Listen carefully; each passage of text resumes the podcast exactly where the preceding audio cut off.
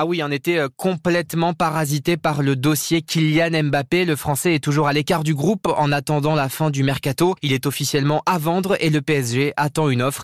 Euh, un potentiel départ hein, qui euh, chamboulerait naturellement l'effectif du PSG comme celui de l'autre star de l'équipe, Neymar. Le Brésilien regarde ailleurs et Paris ne le retiendra pas. Des changements qui peuvent aussi arriver au sein même de la direction parisienne puisque Luis Campos, le patron du sportif, est sur la sellette. C'est une période estivale marqué également par l'arrivée de neuf recrues, dont celle des champions du monde 2018, Ousmane Dembélé et Lucas Hernandez. À la baguette cette saison, l'Espagnol Luis Enrique, le nouvel entraîneur parisien, vainqueur de la Ligue des Champions avec euh, Barcelone. Euh, des, des promesses, des grandes manœuvres et beaucoup d'interrogations finalement pour cette nouvelle saison euh, qui doit faire oublier la précédente.